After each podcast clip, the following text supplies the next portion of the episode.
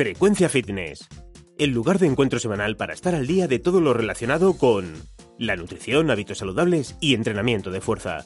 Con Daniel Rubio. Frecuencia Fitness. Hola y bienvenido a Frecuencia Fitness, el podcast donde cada semana intento que aprendas algo que te sirva para avanzar un paso más en tu viaje a transformar tu cuerpo, cambiar tus hábitos y sentirte mejor, por dentro y por fuera. En el episodio de hoy, episodio número 30, vamos a hablar de 10 motivos por los cuales tienes problemas en tu relación con la comida. Conforme vayas escuchándolos, puedes ir anotando en cuántos de estos motivos te sientes identificado y en cuáles no. Hoy veremos los cinco primeros y en el episodio de la semana próxima veremos los últimos cinco. Empezamos.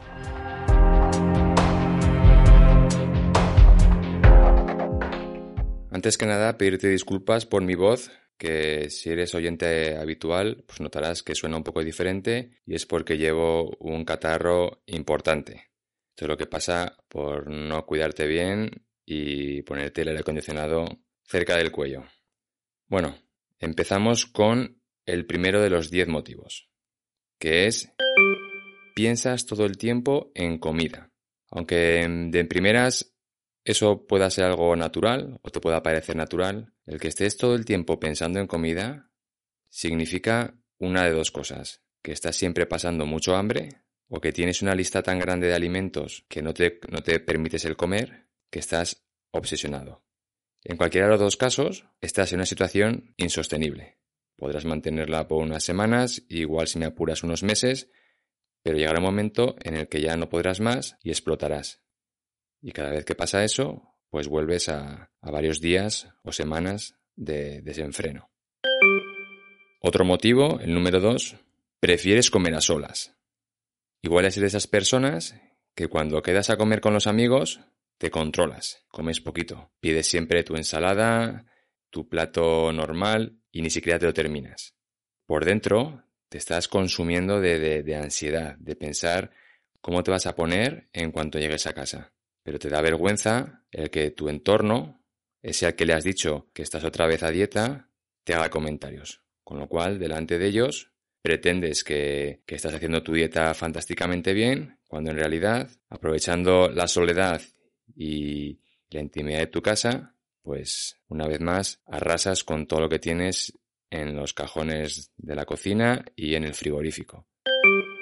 Motivo número 3 te sientes culpable de comer algunas comidas. El que te ocurra esto es por la sencilla razón de que sigues etiquetando ciertos alimentos como buenos y ciertos alimentos como malos. A veces ni siquiera son ciertos alimentos, sino un grupo en concreto de, de macronutriente, ya sea grasas, ya sea carbohidratos, dependiendo de, de lo que esté de moda en esa, en esa época. Ahora estamos en la época en, la que está de moda que los carbohidratos son muy malos y que todo el mundo tendría que hacer cetosis y, y no probar carbohidratos nunca más.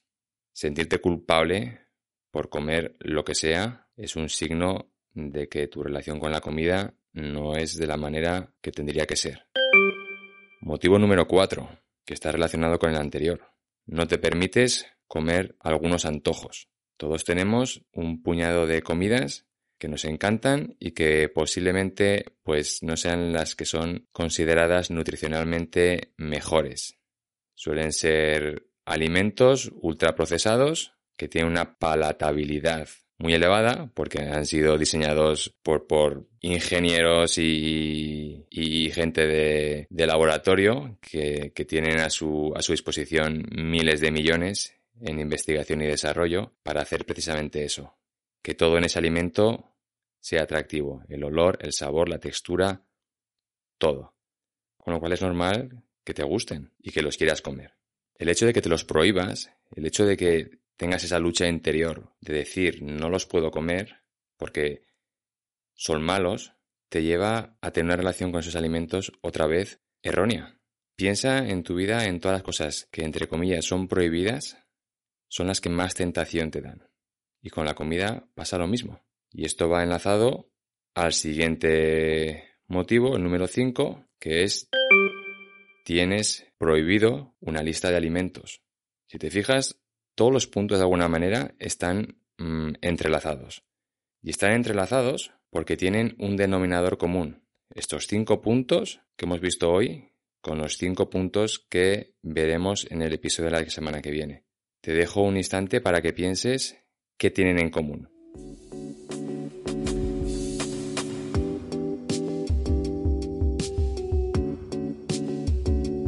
Si tu respuesta ha sido que tienen en común las dietas, pues has acertado. Todas estas cosas que hemos nombrado, el denominador común es que son el resultado de haber seguido dietas, una detrás de otra.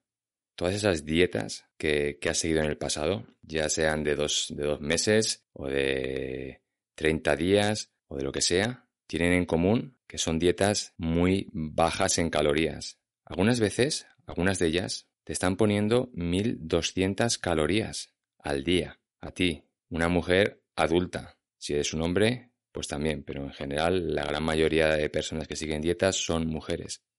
Un niño de tres años necesita 1200 calorías al día. Tú eres un adulto. El, el, pensar que puedes transformar tu cuerpo y mantenerlo comiendo 1200 calorías al día es, es de locos. Y por eso todas esas dietas siempre las, las empaquetan con los famosos 12 semanas o incluso a veces 8 semanas, porque es imposible sostener eso más allá de, de esas 12 semanas, porque tu fuerza de voluntad, tu motivación ya son inexistentes. Recuerda cómo te has sentido cada vez que estabas comiendo esas 1200 calorías. Pues te has sentido irascible. Te has sentido con un humor de perros. Te has notado el estrés por las nubes. Has dormido horrible. Y has estado pensando en comida todo el tiempo, que era el punto uno que hemos visto hoy. Te ha hecho hacer comer a solas. Cada X semanas, cuando ya no podías más, y como te daba vergüenza decir a la gente que te estaba saltando tu dieta, pues como hemos hablado en el punto 2, hacías, hacías lo correcto delante de la gente, al llegar a casa te comías todo lo que te habías comprado en el supermercado a escondidas, con el consiguiente sentirse culpable, dormir horrible y levantarse al día siguiente pensando que, pues que lo que hice el día anterior ha echado a perder todos mis avances. Todas esas dietas que has seguido en el pasado te han hecho sentir culpable de, haber comido algunas comidas, que era el punto número 3. Porque si a, ti, si a ti te encanta comer la pizza, y resulta que estás haciendo una dieta cetogénica, la famosa keto, que tantas maravillas prometen, pues claro, ¿cómo te sientes si te estás pasando el día entero pensando en una pizza que te querrías comer sabiendo que no puedes comerla? Y no solo eso, sino sabiendo que es que encima es algo que, que, no es bueno para tu cuerpo, porque eso es lo que dice esa dieta que sigues, que comer eso no es bueno para tu cerebro ni para tu cuerpo, con lo cual, ¿qué clase de persona eres que estás deseando algo que te están explicando por otro lado que no es bueno. Eres, una persona tonta o mala. Y así, es como, y así es como te etiquetas. En el pasado, cuando has comido o has seguido estas dietas, pues no te permitían comer tus antojos, que era el punto número cuatro. Nuevamente, te obligan a seguir una lista de alimentos, una cantidad concreta de esos alimentos, y salirte de ellos significa que no lo estás haciendo bien. Y eso te hace sentir mal. Porque básicamente te están dejando fuera la mitad de las cosas que más te gustan. Y eso te lleva otra vez al punto 1, estar pensando todo el tiempo en comida. Y te lleva al punto 5, que tienes prohibidos una lista de alimentos. Así que como puedes ver, todo esto que te ocurre, ya sea uno de esos puntos o todos, viene como consecuencia de esas dietas que has seguido. Eso quiere decir que seguir una nueva dieta no te va a ayudar. Únicamente va a agudizar esos problemas, a darles una vuelta más para hacerlo todavía peor. Y es por eso que tu cambio pasa por transformar tu identidad, cambiar tus creencias erróneas, mejorar tu conversación interna, crear nuevos hábitos que entierren a los actuales. Y todo eso no lo haces con una dieta. Todo eso lo haces con mucho trabajo por tu parte de, escribir, de, meditar, de bucear en tu pasado para llegar a esos momentos, a esas personas, a esas situaciones que te han hecho tener grabado esos pensamientos, esas creencias, esa, esa manera de, de hablarte, que es lo que te causa todo esto. ¿Algo accionable que puedas empezar a poner en práctica hoy al terminar este episodio? Pues además de haber tachado en la lista cuáles de estos cinco motivos que hemos visto hoy los cumples, puedes empezar a hacer lo que te acabo de decir ahora, que es dedicar cada día un rato de tiempo con papel y boli para ir navegando por tus memorias, por tus recuerdos, para ver de dónde vienen, cuál es la raíz de que pienses todo el tiempo en comida, de que te guste comer a solas, de que te sientas culpable de comer algunas comidas, de que no te permitas comer los antojos o de que tengas prohibida una lista de alimentos.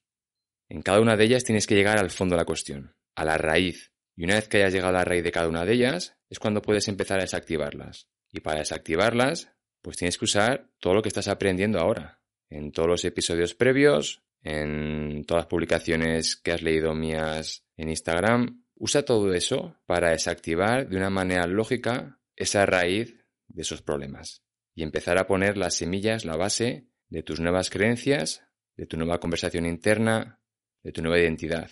Pero recordando que todo eso lleva, lleva tiempo. Eso, eso no lo vas a cambiar en, ocho semanas ni en doce semanas. Esto lleva trabajo diario durante meses y meses, sabiendo que en esos meses y meses va a haber recaídas, que es parte del proceso. Y va a haber baches y va a haber días malos. Y es parte del proceso. Igual que te caes cuando estás aprendiendo a montar en bicicleta, igual que se te cala el coche cuando estás aprendiendo a conducir. Es parte del proceso. Teniendo eso claro, cuando vienen esos días, pues simplemente aprieta los dientes y lo sacas adelante.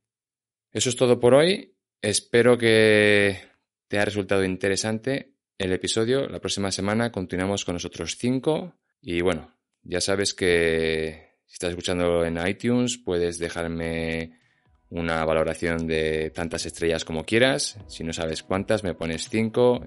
Si estás escuchándolo en, en iVoox, puedes hacer un comentario, dar me gusta. Y si lo escuchas en otras plataformas que no dejan hacer nada, pues, pues nada. Simplemente gracias por escucharlo. Nos vemos la semana que viene. Hasta luego.